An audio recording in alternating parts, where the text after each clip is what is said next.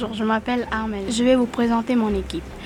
Le rédacteur en chef, c'est Sally, la journaliste, c'est Wakul et la secrétaire, c'est Janastasia. Bonjour, bienvenue sur la radio du collège de Tadine. Euh, je m'appelle Sally et moi et mon équipe allons vous présenter les défis de l'Inde face à la croissance démographique. Et c'est quoi la croissance démographique? Euh, C'est l'augmentation de la population.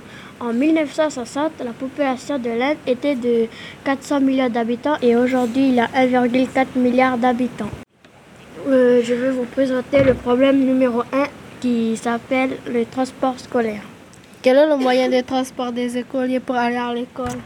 Les transports des Indiens pour aller à l'école, c'est un rickshaw. Qu'est-ce qu'un rickshaw?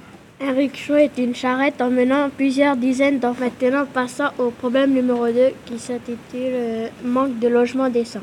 Est-ce qu'on aide tous les enfants et est-ce qu'on aide tout le monde? Ont-ils accès à l'eau, de l'hygiène et de sécurité?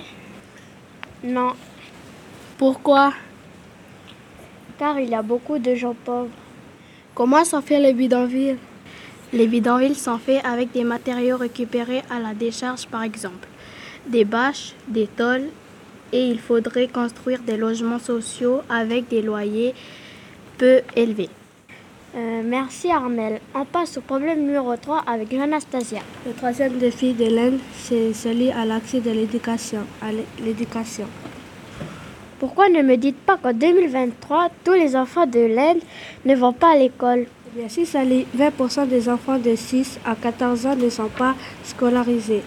Ils ne pourront pas apprendre à lire et écrire et à compter.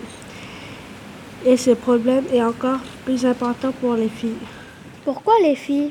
Parce que les parents préfèrent garder les enfants à la maison ou au champ, ce qui n'est pas normal.